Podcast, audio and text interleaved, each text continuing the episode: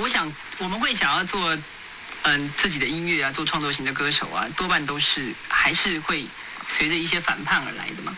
就好像就好像是说民歌时代为什么会有民歌出来？因为那些大学生他们觉得流行歌曲嗯太太艳丽了，嗯他们觉得流行歌曲跟跟他们的生活脱节太多，嗯嗯所以他们会想要起来做那一类那一种类型的工音乐。那我们自己当然不可讳言，我们从从嗯中学的时候开始接触西洋音乐，一直到现在，事实上是在经西洋音乐里面经营了很很久很久。那尤尤其是在当我们在玩合唱团的时候，我们每每都会感慨说，为什么为什么人家甚至在一九七零年、一九八零年的那那那那几年当中就可以做出像这样子类型的音乐，然后这样子类型的音乐当然在他们那边也是有也是有市场，可是，在我们国内，然后呃总是呃受限于某某些特定的公式，受限于某些某些特定的模式，一定要必须要一定要这样子做唱片，嗯所以会想要去做，其实真的也是因为这个环境给我们的一些启发了。你只是想要做一些跟别人不太一样的东西，那我们这些东西在主观上非常主观的上来讲，我们觉得那是好的。也许这个市场或者是别人他们并不觉得是好的。Hello，各位听众朋友，大家好，我是保险老爹。这期的开头有点不一样哈，我比较好奇哈，如果直接听声音，有人听得出来那那是谁的声音吗？年轻的听众朋友，我想应该是没有办法哈，因为毕竟他离你们太遥远了。可是我相信老爹这个年纪哈，或是呃这个老爹年纪以上的听众哈，应该听得出来，好，因为他的辨识度实在是太高了，他声音的辨识度。他是台湾哈，我我应该算是最喜欢的一个，你说歌手也好啦，创作者也好，哦，是我最喜欢的。他叫张雨生，哦，张雨生，张雨生对我的影响很大哈。那尤其是这一阵子哦，这一两年老爹的工作上有很多的转变，哦，那加上呃张雨生他的忌日啦，哦，就是他是在呃十一月十二号走的。好、所以他的忌日就在十一月，他已经走了二十三年了，二十三年了。哦、所以加上最近的事情很呃变动很大，有感而发哈、就想说啊，来做这个特辑好了。那聊聊张雨生这个我最喜欢的歌手，还有他带给我，还有我在我工作上的影响。张雨生他出生在一九六六年哈，民国五十五年，哦，出生在澎湖的一个眷村。他父亲是国民党的老兵，退来台湾的。那妈妈是台湾的原住民，哦，所以他其实有原住民的血统。他本来要叫张鹏生，哦，因为澎湖生的嘛，好、可是因为他出生的那个星期，哦，很少下雨的澎湖，连续下了一个礼拜的大雨，所以他爸就决定，那不然就叫他雨生吧。哦，张雨生的名字是这样子来的。那其实张雨生他本身哈，并没有打算走唱歌这条路，哦，他喜欢文学跟历史，哦，喜欢看书跟写文字。七岁那一年哈，父亲因为工作的关系，全家搬来台中丰原，好，所以他就搬来台湾了。人生的转捩点哈，是小他五岁的大妹哦，张玉仙。据张雨生他的说法哈，他说他的大妹是一位很爱笑、很活泼，而且非常非常会唱歌的一个女孩子。他们呃兄妹的感情非常非常好。可是，在一九八六年，哦，张雨生二十岁那一年，哦，刚念大一。他妹妹就发生了意外，哦跌落那个骊山附近的山涧，哦，就不幸就溺毙了。那这件事情对张雨生的影响非常大。那也因为如此，哦，他决定要把他妹妹唱歌的这个心愿给完成，好、替他妹妹完成，好、所以他就开始参加了很多很多的唱歌比赛。他是这样子走上这条路的。那多年后，哦，他在他的专辑里面收录了一首自己创作的歌，哦，叫《妹妹晚安》。哦，这是一首非常非常平淡可是很感人的歌。哦，有兴趣可以自己 Google 看看。哦，就是在写写给他的妹妹这样子。一九八六年三月，哦，他参加了民歌西餐厅举办的木船民歌比赛，啊，自弹自唱获得了优胜。哦，所以他开始有了信心了。那他大二就参加了吉他社。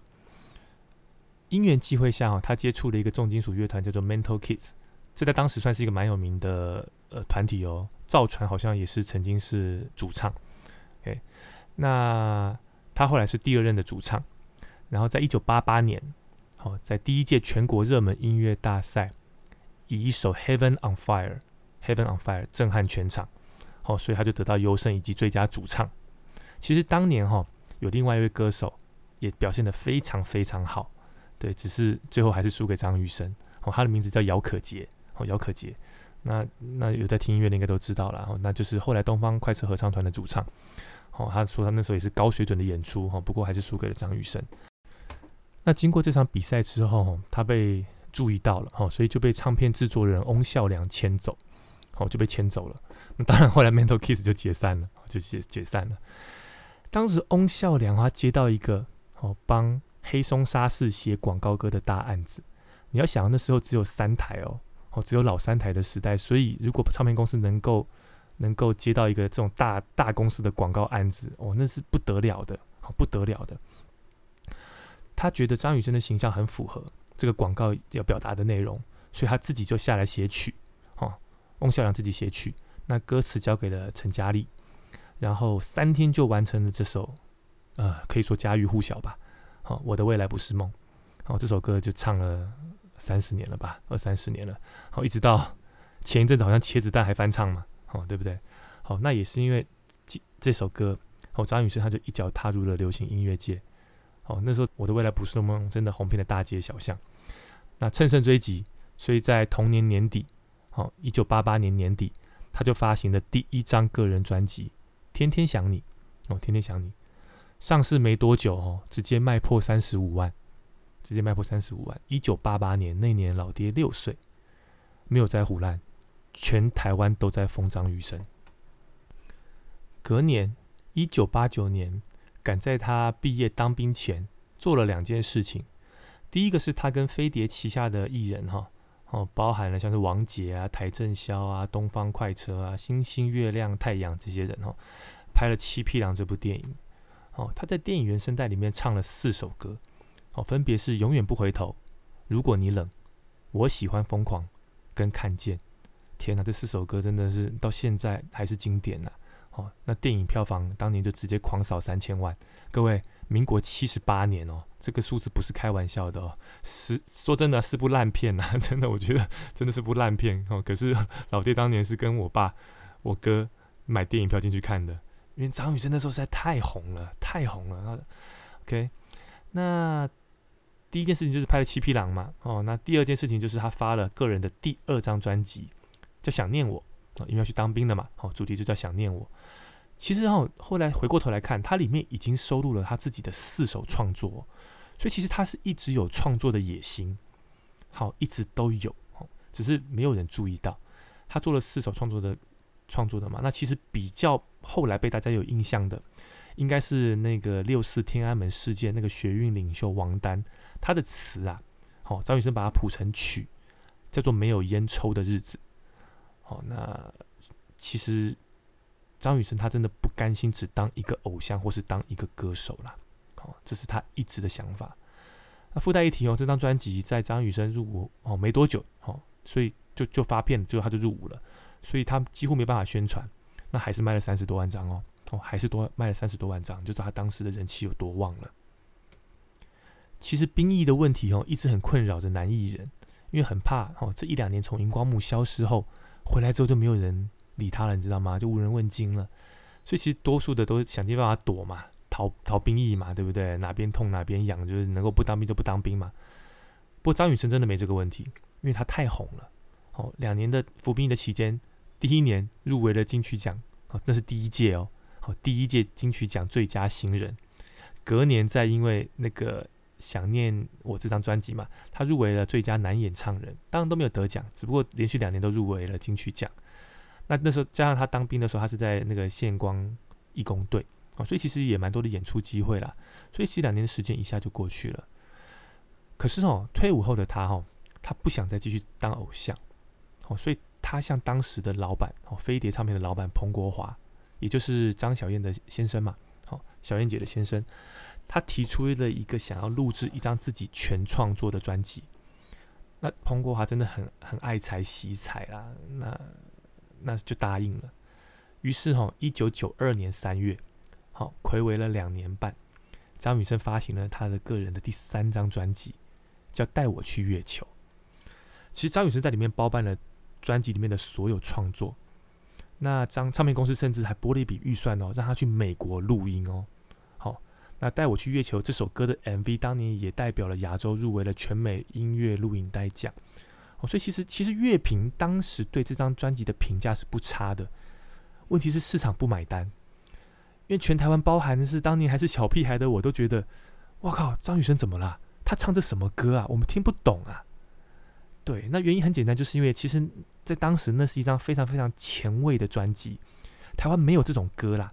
它里面用了很多当年华语歌曲根本不会用的元素，包含电吉他的狂飙。嗯，台湾什么时候有这种歌、这种音乐？哦，小提琴的 solo，还有口白，哦，都都都进去了。然后歌词它也提升到了另外一个层次，它不再是什么你爱我，我爱你这种这种这种小打小闹的歌了。所以歌迷他没有办法接受它这么大的转变。那这张专辑只卖了十五万，哦，十五万。因为一般流行歌曲很流行的东西的话，是 一般很甜美的旋律的话，那可能你只要唱片公司只要使个三三四分力，然后它它就可以达到很很强的效果。那但是像嗯比较怪的东西，我们这样讲好了，比较怪、比较实验的东西的话，那唱片那那所谓的宣传一定要使上九九分甚至十分的力，才有可能让大家去注意到这样子的事情。可是事实上，没有人愿意这样做，因为唱片公司他们不可能把嗯，两倍甚至三倍的那种宣传费花在这样子一个他们觉得可能会血本无归的东西上面，因为他们认为这个东西会血本无归，就是没有没有那个公司愿意去培养类这样子一个另类的的领域，就是我们我们我们国我们流行音乐里面没有人愿意培养这样子一个另类的领域，他们只等着看谁谁哪一天幸运，然后突然就像 Nirvana 突然哎串起头来可以可以可以卖很多的钱。商业市场现实的数字摆在眼前，哦，张雨生只好乖乖的接受公司的安排，走回邻家男孩的路线。OK，八个月后，同年年底，好，同年年底，只隔八个月哦，发行的第四张个人专辑《大海》。大海这张专辑，他动员了飞碟唱片当时所有最强的词曲创作人，那创下六白金的销售记录。哦，好像一百金是呃呃五万张吧，所以六百金大概也是破三十万了啦。哦，所以其实他等于再创生涯的高峰。不过哈，其实张雨生他自己很讨厌这张专辑。对，因为呃，我我记得我有在一个访谈中有听到，就张雨生记者问他说：“哈，你这张专辑的最大的特色是什么？”张雨生他很婉转的说：“哈，这张专辑最大的特色是唱歌技巧的突破。好的歌者要能够不断的突破。”能够诠释各种歌曲，所以其实你知道，他其实很明显的呢，他其实不喜欢这张专辑，可是他没有办法，他一定要做这张专辑。老弟，另外在一个文章有看过哦，那是当时的飞碟唱片的副理哦，呃，彭树秋哦，当时他是唱片的副理，他说哦，张雨生他看似很温和，他的可是他的艺术家个性是非常非常的坚持的哦，他很讨厌这种大悲大痛的情歌，这跟他他的人生哲学是相违背的哦，所以。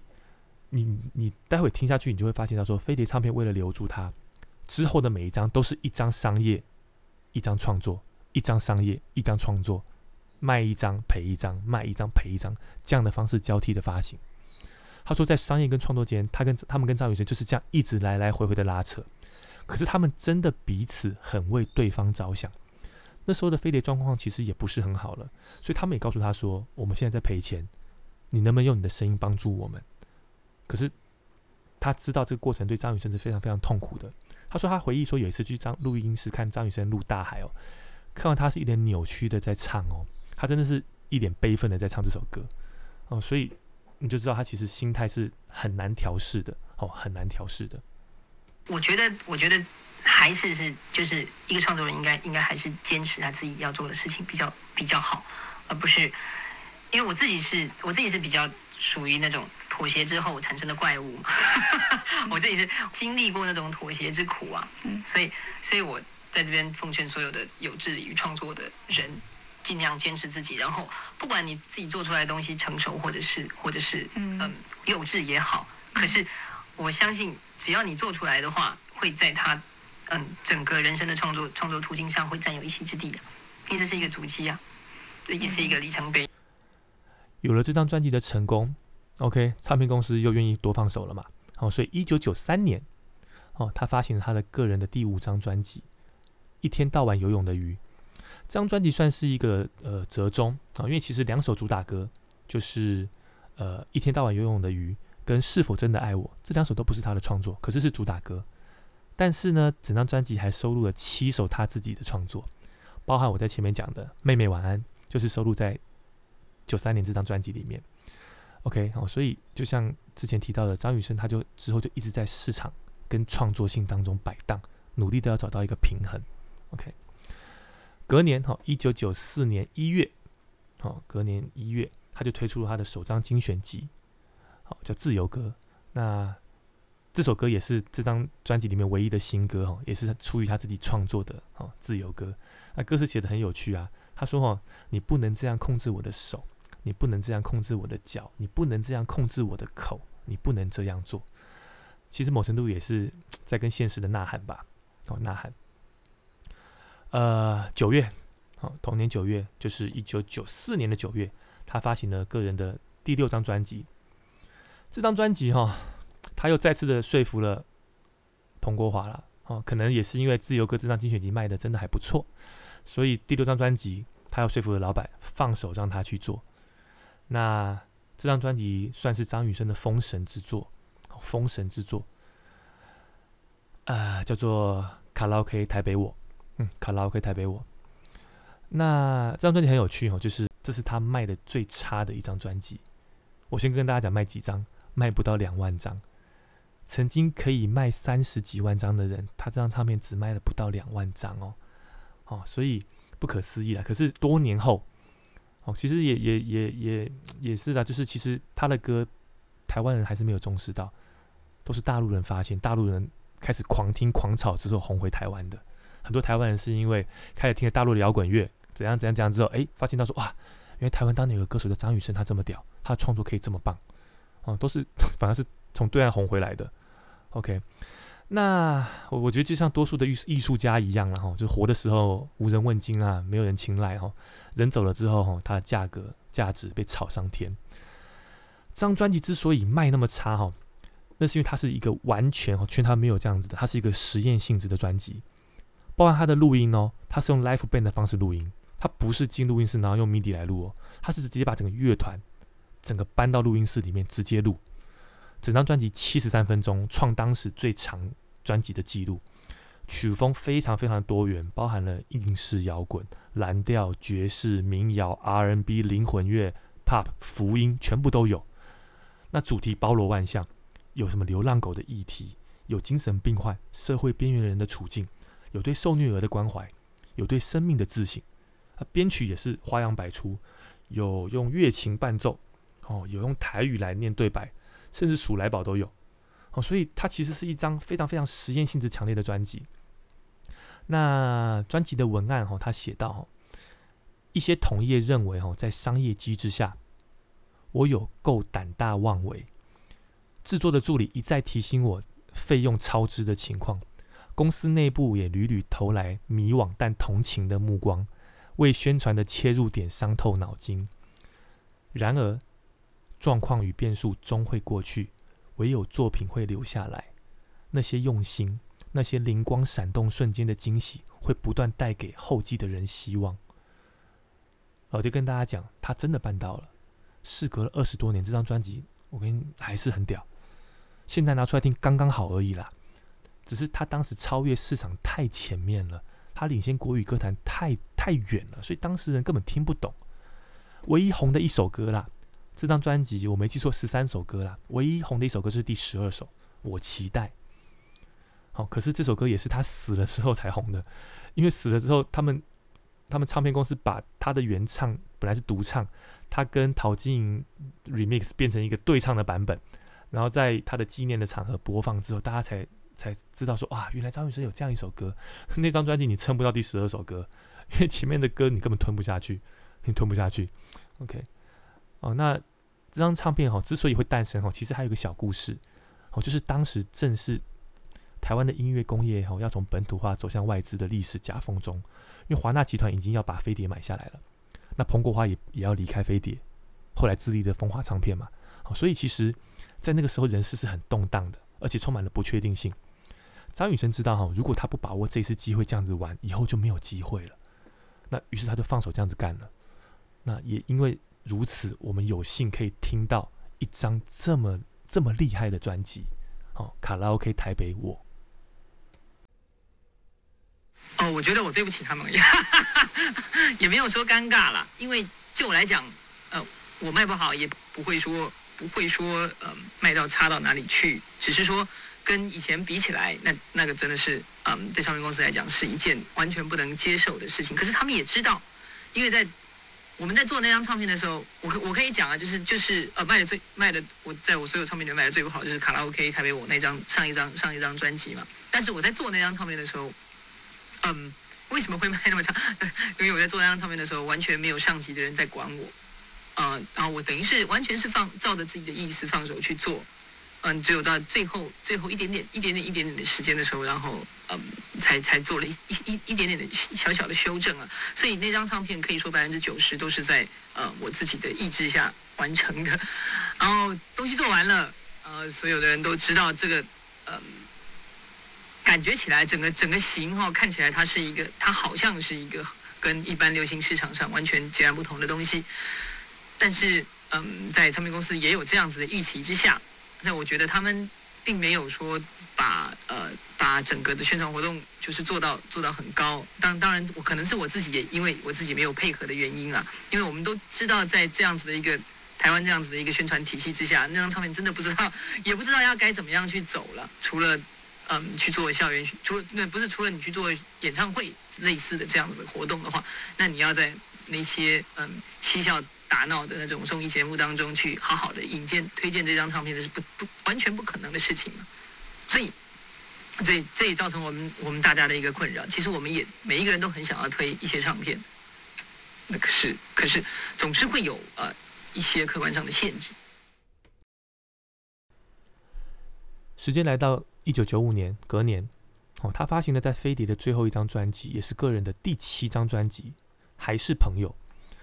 虽然当时主打歌哈还是朋友有获得当年金曲奖提名最佳年度歌曲哈，不过哈这张作品跟之前的作品来比较哈，就中规中矩啦。那可能也因为他即将离开飞碟了嘛哈，就无心恋战了。那也有可能是因为他上一张呕心沥血的专辑只卖不到两万张，这个打击对他心理打击是很大的。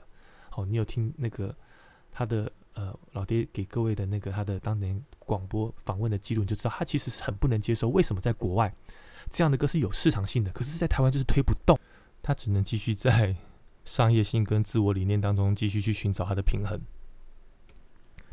一九九六年七月。哦，他发表了加盟风华唱片后的第一张专辑，哦，也是个人的第八张专辑，叫《两伊战争》。这张专辑其实很有趣，哈，它分成两张 EP，分别是《红色热情》跟《白色才情》这两张。两张专辑其实都是他自己制作的，《白色才情》是收录他自己五首创作，哦，一样是张雨生风格的歌，可是他明显的放慢了脚步，哦，他就不再冲的那么快了。那其中有一首老爹非常非常喜欢的作品，叫做《后窗》。后窗这首歌是玩中国风哎，对，所以你看，其实现在中国风满街都是啊。可是他在二十年前就这样子玩呢，哦，所以他真的很快，他真的很快。那另外一张 EP《红色热情》就是收录了比较市场取向好的情歌，那都是演唱别人的创作。那其中最有名的一首，应该就是当时候把风华唱片刚签下来的一个小菜鸟新人拉进来一起做了合唱。这首歌叫做《最爱的人伤我最深》，这个新人的名字大家都知道，叫张惠妹。同年十二月，哦，同年十二月，一九九六年十二月，张惠妹发行了她的首张专辑《姐妹》。哦，专辑哈是由张雨生制作，张雨生还为张惠妹量身打造了两首歌，哦，分别就是《姐妹》跟《水蓝色眼泪》这两首。那这张专辑大卖就不需要老爹多讲了哈。那应该很多年轻人应该已经有接触到这段历史了。好，它狂销了一百二十一万张哦，还是目前台湾排行榜记录的第四卖的第四多的专辑。好，那全亚洲卖了四百万张。隔年哦，一九九七年六月，哎，你看那时候出唱片真的很夸张哎，半年就给你出一张哎，真的是有点疯狂哦。所以真的歌手也很辛苦。隔年六月，哦，不到半年的时间，乘胜追击发行了他的第二张专辑《Bad Boy》。对，那一样是张雨生制作。那他也同时在为了张惠妹量身打造了三首歌，分别是《Bad Boy》、一想到你呀，还有老爹个人最喜欢的一首叫做《孤单 Takila》哦，有机会可以去听听看，我觉得那首歌张雨生写的非常非常好。全台湾哦，在狂销一百三十八万张，是目前第一名啊！哦，就就是卖的最好的唱片的第一名就是这一张，全亚洲卖破了六百万张哦，所以张惠妹等于是跟张雨生一样，一夕之间家喻户晓，当年的张雨生一样哦，大红了。对，可是其实不知道的是，张雨生距离他的死亡其实已经不到半年了，哦，不到半年了。在人生最后几个月，哦，张雨生还做了什么事情呢？一九九七年八月，哦，他担任果陀剧场《吻我吧，娜娜》这部音乐剧的音乐总监。这部舞台剧，如果跟老爹一样喜欢看音乐剧的，就知道很屌了。那是全台湾第一部哦摇滚的音乐剧，王博生哦加黄小琥哦，这组合现在都看不到了啦。那张雨生就为了这个长长达三小时的哦这部舞台剧哦，全部歌交给他来写哦，所以他创作能力真的很强。好，八月。做这件事情，同年十月，一九九七年十月，他发行了个人的第九张，也是人生最后一张专辑。好，口是心非。我的我自己的想法是说，嗯，真正重要的一点就是说，我觉得我们这些我们这些人，就是有有有很多在做这样子的人，我们并不是在做另类音乐，天哪，我们是在我们是在做，嗯，西方。他们的流行音乐里面，他们在十年前、二十年前就已经做过的东西，我们其实只是只是希望能够带给大家一些比较不一样的流行音乐。我们并不是天生就想要做实验性的、做做另类音乐。我们也很希望我们的东西能够，嗯，能够也是一样卖个十万、二十万张，或者是我想每一个每一个在从事创作的艺人都是这样子的，尤其是对曾经有过这样实力的卖。就曾经有过随便乱唱，然后就卖就卖十万、二十万、三十万这样这样子的这样子的人来讲，当然他更希望，嗯，其实他的他的听众只要抽出三分之一来来听，只要有三分之一的人能够来接受这样子的讯息就好了嘛。我现在的目标就是说，如果我抓到一个机会，那我就一定要尽力去做。那我希望这个机会就是，嗯，老板至少百分之九十以上要把他的他的那种权限放给我，让我自己好好的去玩，好好的去做。口是心非，他专辑的文案是这样写的哈。严格说来，超越是我做唱片时最先考虑的事情，其次是诚实。至于那些主不主流、另不另类、新不新潮、前不前卫的问题，我也不需要，也不想要浅月底带媒体来做界定。我觉得这段话真的写的非常非常的棒，对老爹的影响真的非常非常的大。其实你看到到风华后的三张专辑哈，我觉得他已经慢慢的能够抓得到创作好的理想性跟商业之间的分寸，哦，他很清楚的知道要怎么样，哦，让张惠妹能够大卖，哦，他知道姐妹 Bad Boy 是写给张惠妹卖大钱的，可是口是心非是做在自己赔钱的，哦，可是我必须强调，老爹认为哈，口是心非是是他生涯最佳的作品，哦，至少是老爹最喜欢的一张。因为它兼顾了商业性跟市场性，这是非常非常困难。可是我觉得张雨生大家在他这张唱片他做到了，就是既有商业性又有市场性，它里面的承受度非常非常的高。哦，就算放到现在的华语乐，我跟你讲一样吊打所有人，没有人没有人能够出其右，真的没有。它虽然是一张摇滚专辑，它它这张专辑其实蛮摇滚的，可是十首歌的主题都是在讲爱情。可是每一首歌，你说他讲的爱情不是那种。小情小爱，你知道吗？好，然后他的歌词，你说他是词，我觉得那个算是诗。哦，他整张专辑充满了诗意。哦，所以我真的觉得，我真的是由衷的佩服他，在短短的一年的时间，连续帮张惠妹做了两张破百万的专辑，还做了一个舞台剧的原创音乐，以及发行了自己一张水准这么高的专辑。只可惜发片后的第六天，连宣传都还没开始排。好，于一九九七年十月二十号的凌晨，他在结束了果陀剧场的彩排之后，要返回淡水的住处时，他的车子行经灯辉大道路口的红树林保龄球馆前，发生了致命的车祸，脑部遭受撞击后陷入昏迷，紧急送往马街医院。在与死神对抗了二十四天之后，哦，一样是撒手人寰。好，一九九七年十一月十二日，哦，死在这一天，享年三十一岁。我，三十一岁。只是当时媒体第一时间就报道了张雨生疑似酒驾，所以这让很多人对张雨生的死因就永远停格在酒后驾车这件事情。但是事后，医生的死亡证明书是写疲劳驾驶以及车速过快。好，那马街医院他也有重申张雨生他并未饮酒。呃，这个老爹会有老爹有简报，简报的部分我一样贴在 IG 里面，大家可以去看。那根据唱风华唱片的说法，哈，张雨生投保了汽车险，保险公司也做了理赔了，那表示保险公司也没有这方面的争议。哦，所以其实酒驾的说法是空穴来风的哦。那只是问题是你你新闻一报下去，伤害就造成了嘛。哦，所以其实假新闻的威力哦，你不要说现在啦，哦，二十年前就很可怕了啦。嗯，我希望呃所有的人在听这张专辑的时候，能够用一种嗯新的心情，不是用嗯以前嗯看觉得张雨生是什么样子啊，或者是嗯张雨生是唱怎么样的歌，然后去去看这张专辑，而是呃从听完这张专辑以后，再去想张雨生应该是怎么样子的一个人。我想这样讲是非常非常的严肃，嗯，所以呃，我们我觉得最好的方法还是大家去把这张专辑很专心的、很仔细的去听一听，然后再来啊，对张雨生这个人或者是这张专辑做最后的盖棺论定。回顾张雨生他短短九年的演艺生涯，哈，其实真的只有九年，而且两年在当兵，所以实际上只有七年的时间。那当然了，他对后代的影响是很大的。可是，在当时，哈，其实他就是一连串商业跟理想之间的拔河，其实很讽刺，哈。他唱红的歌，哈，多半不是他自己创作的。那因为他创作而红的歌，却都不是他自己唱的，什么意思呢？大家对他红的歌有什么印象？哪几首？永远不回头，天天想你，我的未来不是梦，和天一样高。大海有没有？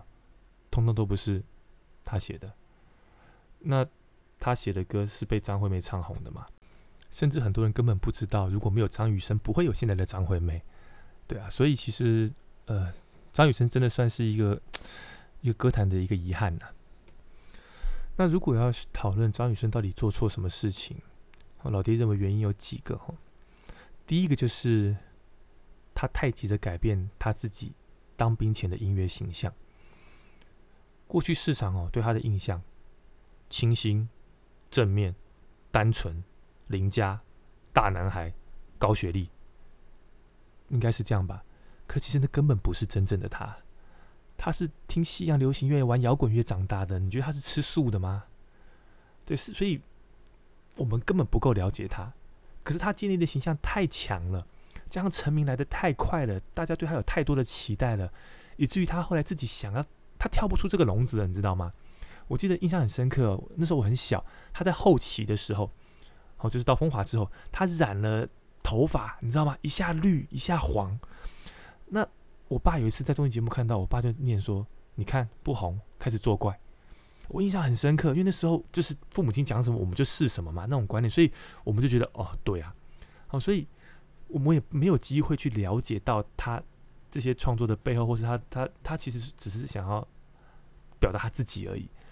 对，所以可是我相信这句话其实道出了当时很多人的心声，就是一个不红所以在作怪的一个心态。OK，那你说第二呢？第二，我想他就是太快了，就他太想急着去实现自己的理想，那忽略了理想背后他现实的基础。那坚持理想当然很好，哦，只是问题是他必须要在现实的基础上去做发挥，哦，所以我觉得这是他他太急的原因。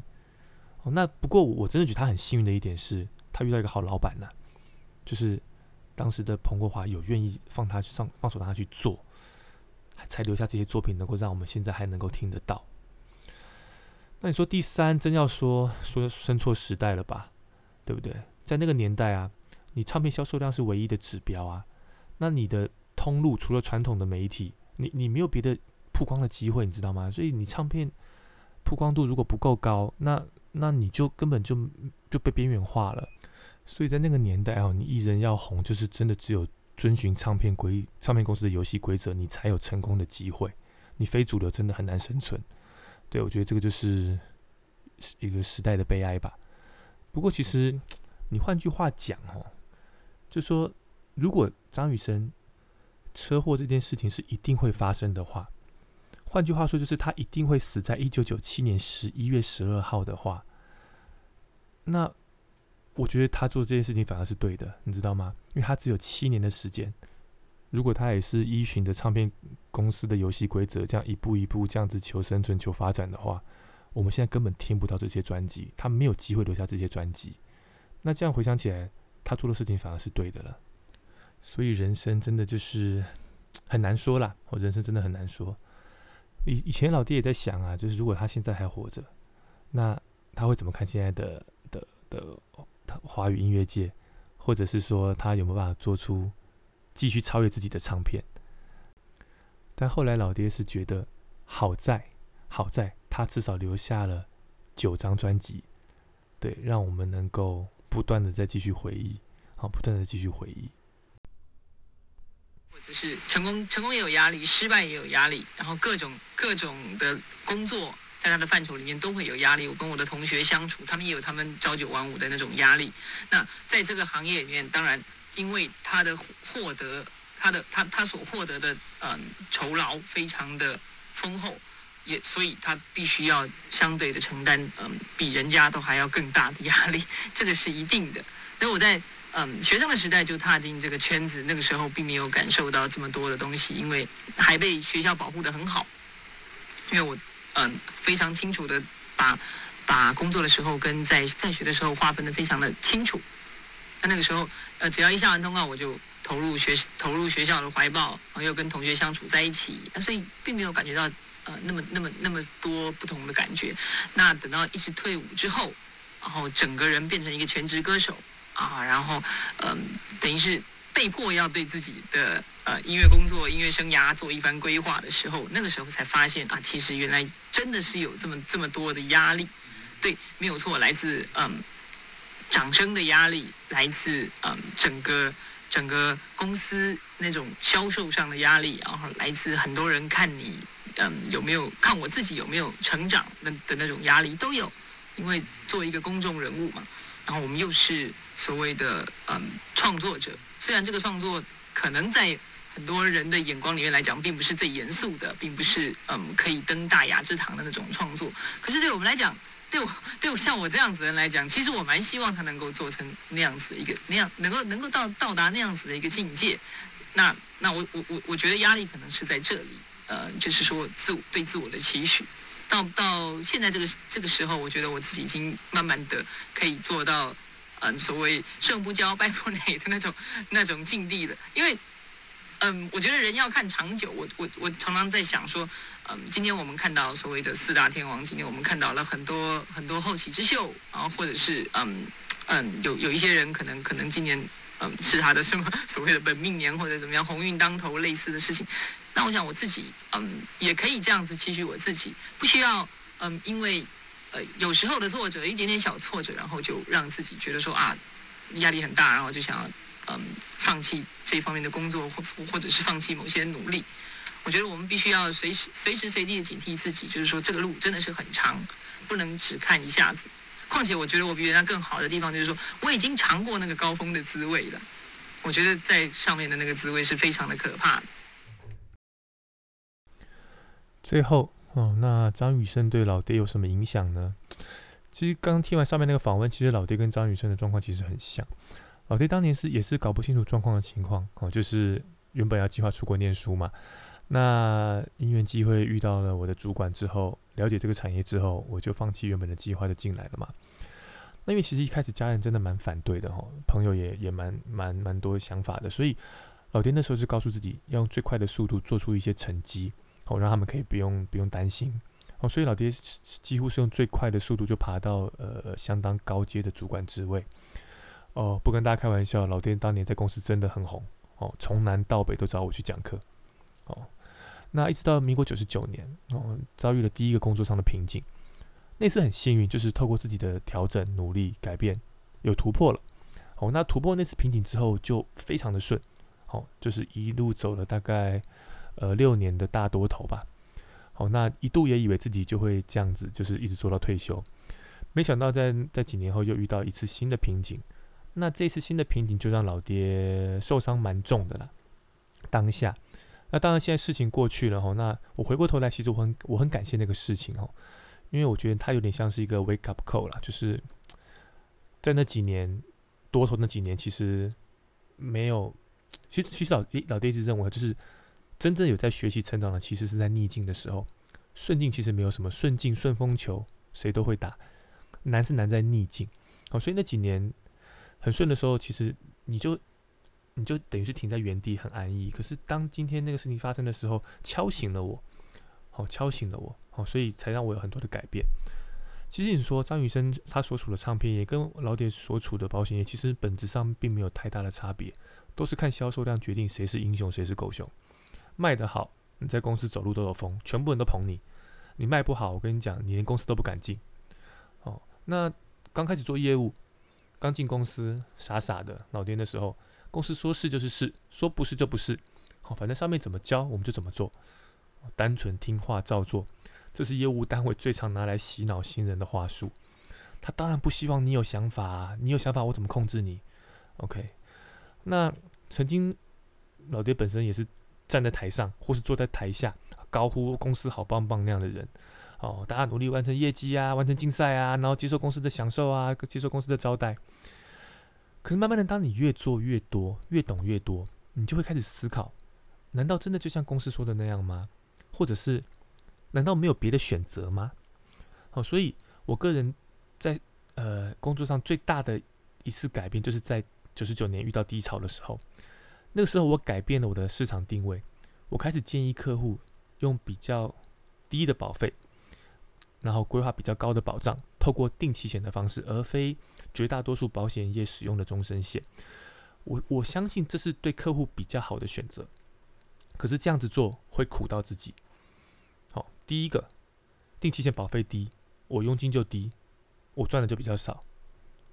第二个，一旦老爹走上这条路了，我一定被公司边缘化，因为公司要的是能够成交高保单、高保费的超级业务员呐。我做的业绩他根本看不到。最后，最现实的问题，公司如果不主推这类的商品，我没有商品可以卖啊。如果有，也拼不赢别家。这就是当时转型遇到很大的问题。那可是因为我深信这个才是正确的方向，所以我就义无反顾的走上去了。这一走，算一算也刚好十年。所以其实我当时面临的选择，跟张雨生在面临。所谓的理想还是市场，其实是一样的状况。那而且其实讲老实话啦，一样的情形就是我我我这种定期险的观念，那那哪是新观念呢？那国外就是这样子，全世界只有台湾喜欢卖终身险，客户喜欢买终身险，国外都是定期险。一样的观念来到台湾，我变成异类了，你知道吗？好，我反而变成异类了。所以其实刚开始做这个决定要走这条路的时候，老爹其实也也。很犹豫，就是我不知道我这样做是对的还是错的。好在，好在，随着时间，随着客户的回馈，随着很多的呃呃经验，慢慢发现到说，哎，好像我走的路是行得通的。那自然你就有越多越来越多的勇气，会坚让你自己坚持的去去走下去。其实回想起来，当年会踏入这个行业也只有两个原因：第一个可以帮助到人，第二个可以赚到钱。哦，就这两个原因我就进来了。那但是你越做越久，你发现想要赚到钱，想要赚到很快的钱，想要赚到很多的钱，如果你想要，你不能帮客户想太多。想越多，你越绑手绑脚，你什么都做不了。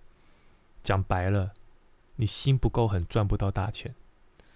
OK，那这样的环境其实已经违背老爹当年踏入这个行业的初衷了。那也因为这样子。所以才有了后来老爹考上了 CFP 这张证照，以及现在正在准备就是明年要考的所谓的经纪人的国家考试这样的规划。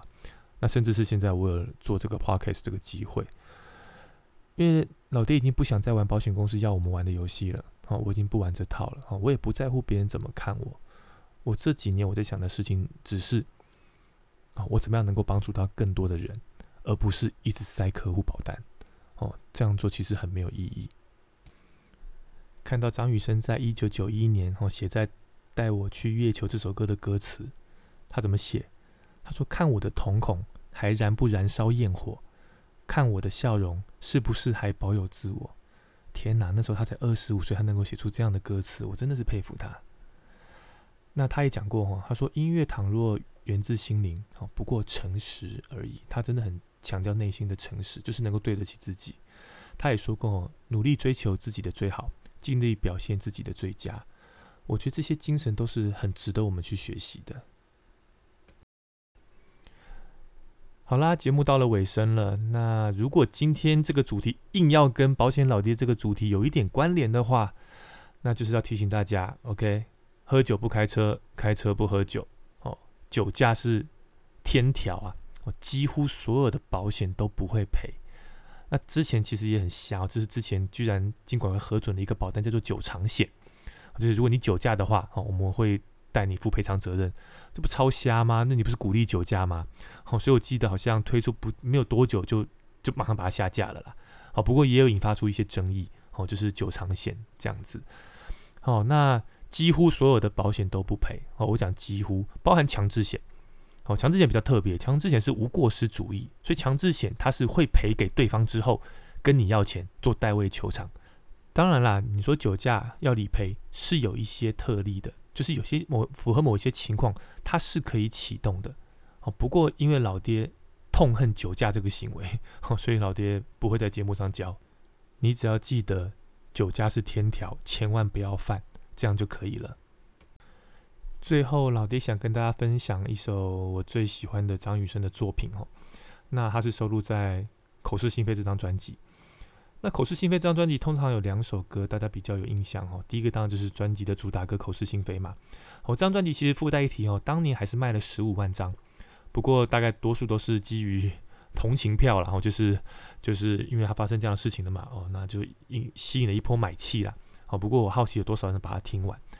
这张唱片当年哈获得金曲奖哦第九届最佳流行音乐演唱唱片奖哦，这是有得名的。那同时他也因为和这首歌入围了作家作词人奖哦，不过没有得名。所以多数人对这张专辑的印象就是口是心非跟和这两首歌。那当这两首歌真的非常非常棒，可是老弟最喜欢的是 夹在这两首歌中间有一首歌哦，叫做《玫瑰的名字》。我我觉得这首歌哈应该是在。台湾的乐坛是不可能被超越的哦，因为如果你有本事写出这样的歌，你绝对唱不出来。你有本事唱的这么好，你也写不出这样的歌。那如果你真的那么有本事，你又能写又能唱，你也编不出这样的曲。哦，所以老爹觉得这首歌真的真的是神作哦，永远没办法被超越的神作。这首歌最棒的地方就是中间有一段大概长达一分钟的间奏。哦，是用电吉他间奏结束之后接了 C 段，哦，那个 C 段你可以听到张雨生的声音是多么的具有穿透力，哦，这真的是没有人能够做到。就是你会唱高音的人很多，问题是能够这么不刺耳，能够这么有穿透力，能够听得这么放心的，真的没有别人。哦，所以跟大家分享这首歌，哦，《玫瑰的名字》。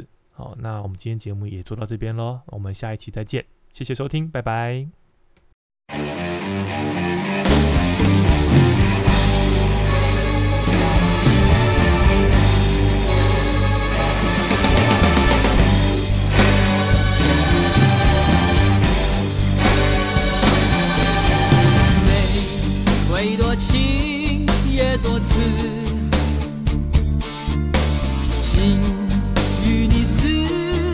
相识，有多少次我尝试写首诗，留下你那么多次的样子，有时候叫碰上人。有时候叫